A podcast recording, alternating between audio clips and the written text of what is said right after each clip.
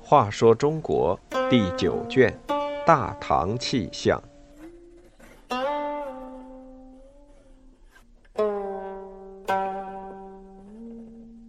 九十山人顾问。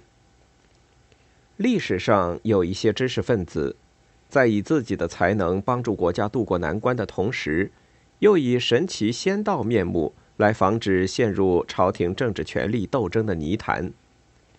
唐朝的李泌就是这样的。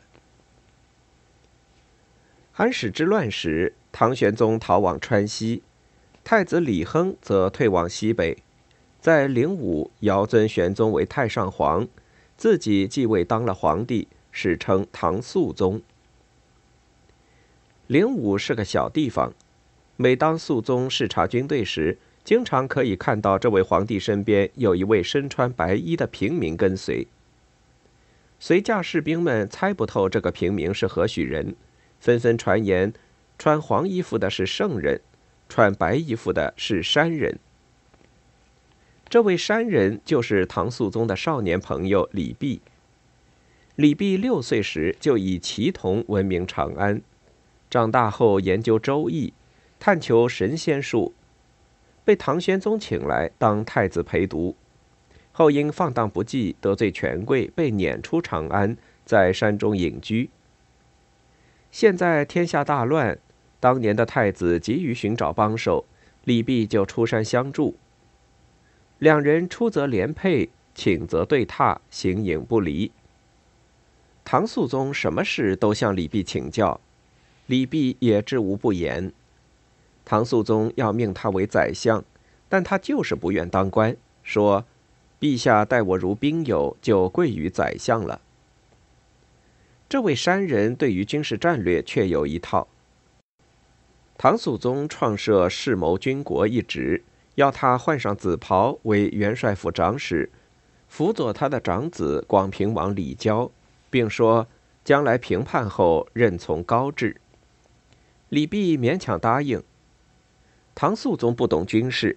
在和将领们讨论战略时，将领们不敢随便发表意见，而唐肃宗万一下错了决心，因为是圣旨又难以更改。李泌针对这个情况，建议由他和广平王主持战略研讨，待统一意见之后再上报。平时军情急报也大多由李泌处理。安禄山叛乱一年多，朝廷依然看不到胜利的曙光。唐肃宗很是着急，问李泌：“敌军什么时候才能平定？”李泌回答说：“臣看敌军每虏获财宝，都送回范阳老巢，这岂是雄居四海之事？现在为他们卖命的不过是几个番将，以臣预料，不出两年就可以消灭叛贼。”唐肃宗还不十分明白，李泌就胸有成竹地提出了一个战略方针。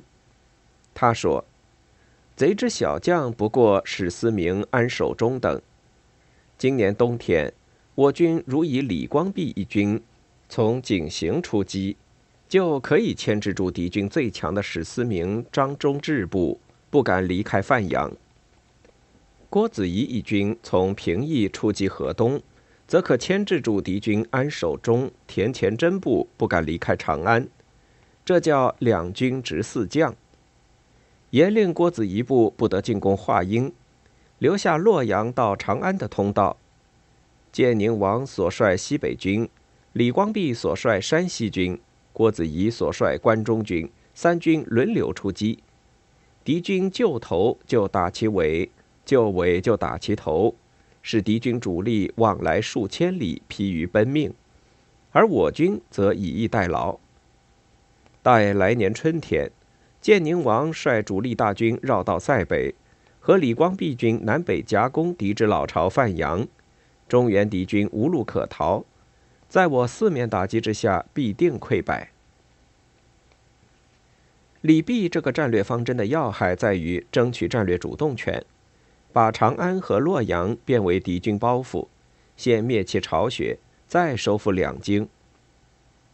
可是唐肃宗想的是要尽快收回长安，所以尽管他对这个方案实际上并不采用，依然以收复长安和洛阳为战略目标。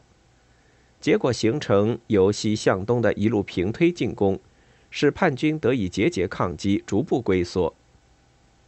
要不是叛军内部接连发生安庆绪杀安禄山、史思明杀安庆绪、史朝义杀史思明的内讧，政府军很难取得突破性进展。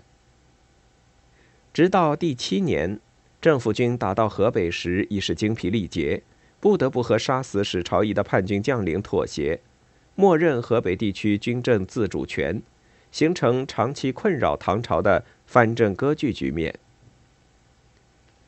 李泌不愿做官，情愿以山人的身份顾问国事。至德二载收复长安之后，他向唐肃宗辞行。唐肃宗不同意，说：“朕正要与你同享安乐，怎么能走呢？”李泌说：“臣遇陛下太早。”陛下任臣太重，宠臣太深，臣功太高，山人言行太奇怪，这是臣武不可留的原因。于是他辞别皇上，到衡山，真的做山人去了。